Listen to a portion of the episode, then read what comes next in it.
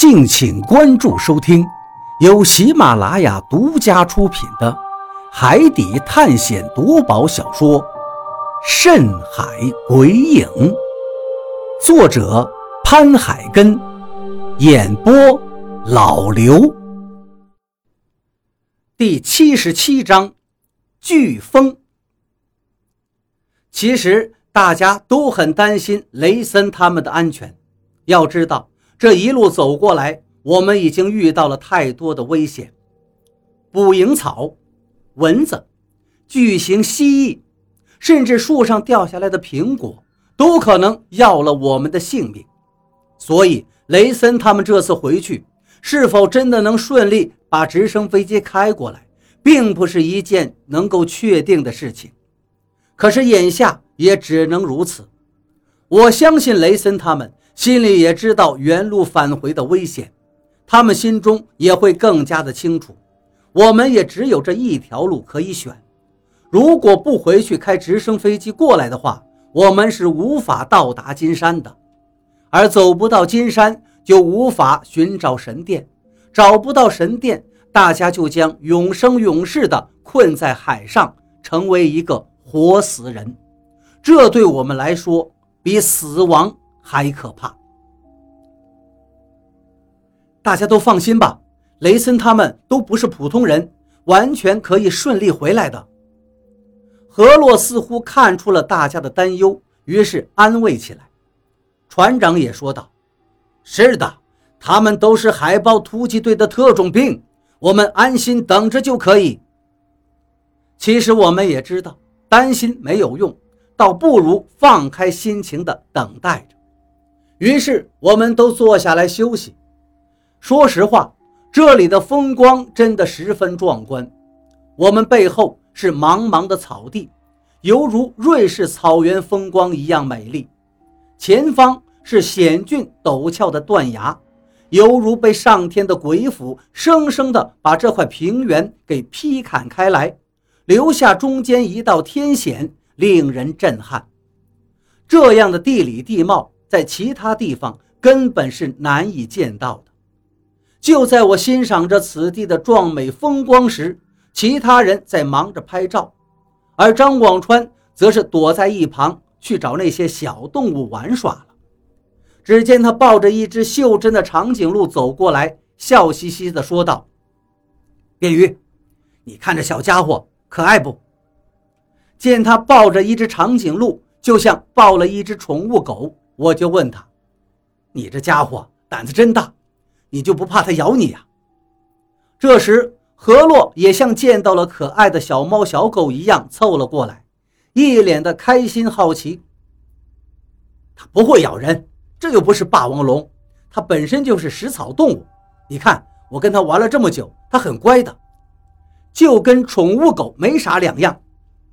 张广川一边抚摸着长颈鹿，一边笑呵呵地说着：“这袖珍版的长颈鹿看上去真的是十分可爱，一身的斑点花纹，头顶上还长了一对骨质的小短角，脚外面包有皮肤和绒毛，再加上它小巧的体型，真是越看越可爱。”一旁的何洛忍不住伸手去抚摸了一下，然后还觉得不过瘾。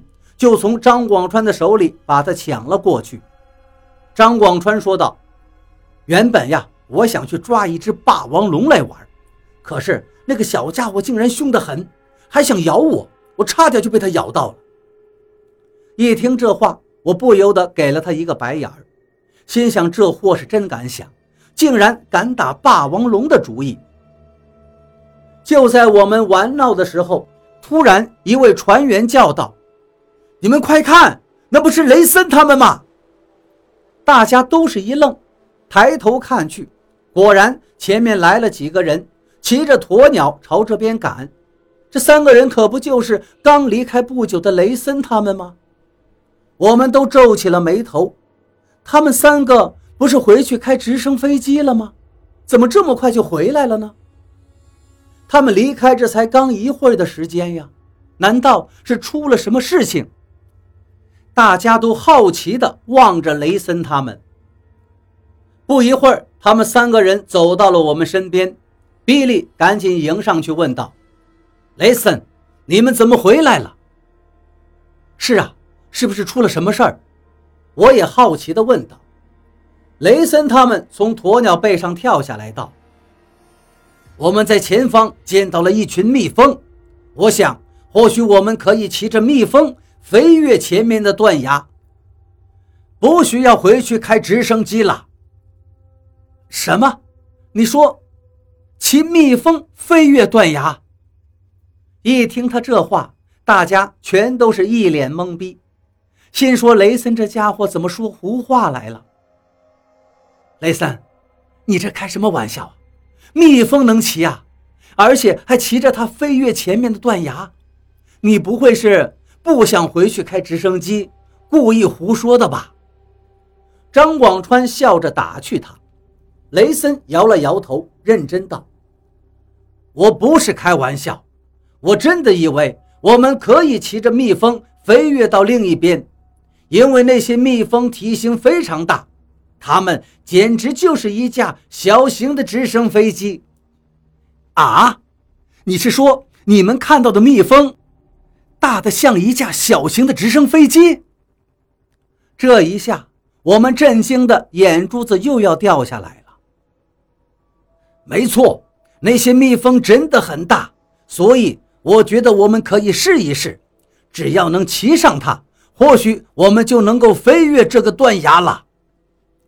雷森点点头说道。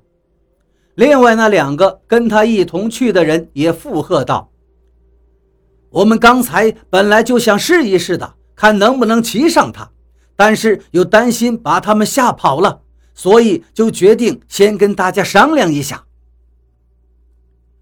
竟然有这么大的蜜蜂！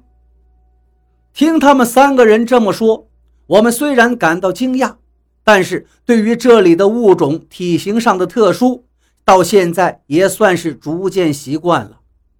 听上去觉得不可思议，但是也知道雷森他们不可能说谎。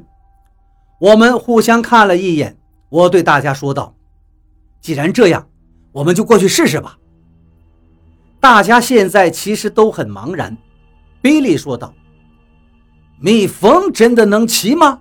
它不会蜇人吗？”比利的这句话让大家又都愣住了。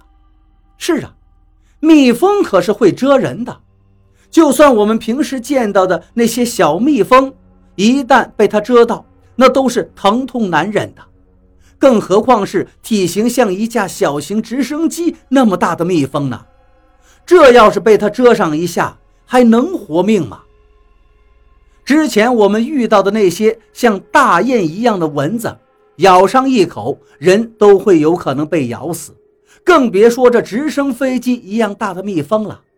而且我们还要去骑它，这不是去找自杀吗？想到这里，大家突然觉得去骑蜜蜂这种想法有些可笑了。雷森他们显然之前并没有考虑到这个因素，顿时也愣在了那儿，张大着嘴巴哑然了。呃，这个我们倒是没有考虑到他会蜇人。说到这儿，雷森自己都不由自主地笑了，觉得自己刚才的想法太天真了。张广川开起了玩笑道：“雷森，刚才我去抓那些袖珍的霸王龙。”便于都说我胆子太大了，可是现在跟你一比呀，你他娘的都敢去骑像直升飞机一样大的蜜蜂，你这胆儿可是肥的没边了。雷森笑了笑说道：“你抓到霸王龙了吗？如果抓到了，给我留一只，我要带回去。我看你呀，还是养蜜蜂吧，能直接当飞行兽，比养霸王龙牛逼多了。”就在他们俩开玩笑的时候，一旁跟着雷森回来的一个人突然想起了什么。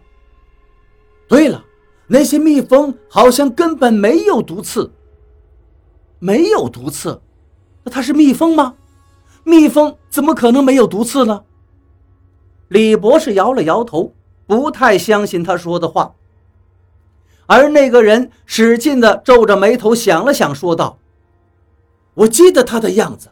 当时我们看到那些蜜蜂的时候，并没有看到它们屁股后面长有毒刺。如果有的话，我们一定会注意到的。就是因为刚才没有看到毒刺，所以才觉得它是可以骑着飞的。”他说完之后，转头问刚才那个人。你刚才是不是也看到那蜜蜂后面没有毒刺？那个人一想，好像就是，于是点了点头，道：“是啊，好像那些蜜蜂屁股上是光滑的，没有看到有毒刺。”你们确定吗？李博士赶紧追问了一句。雷森他们三个人都又仔细的回忆了一番，点了点头，道：“不会记错的。”听到他们三个人都这么说，李博士转头看向大家：“我看我们过去看看吧。”估计李博士是对所谓的如同直升机一样大的蜜蜂产生了浓厚的兴趣。这时，比利也有些动摇了。刚才他是担心蜜蜂会蛰人，所以否定了骑蜜蜂的想法。现在听说蜜蜂有可能没有毒刺。他也有些迟疑不决了，转头看向我，问道：“你们以为呢？”我想了想，说道：“既然是这样，我们就过去看看。如果真的没有毒刺，或许就能骑着它们飞行了。”听我这么一说，比利又略一沉吟，最后一拍腿道：“我们就过去看看。”就这样，我们纷纷骑上鸵鸟。由雷森带着我们朝他们见到蜜蜂的地方赶了过去。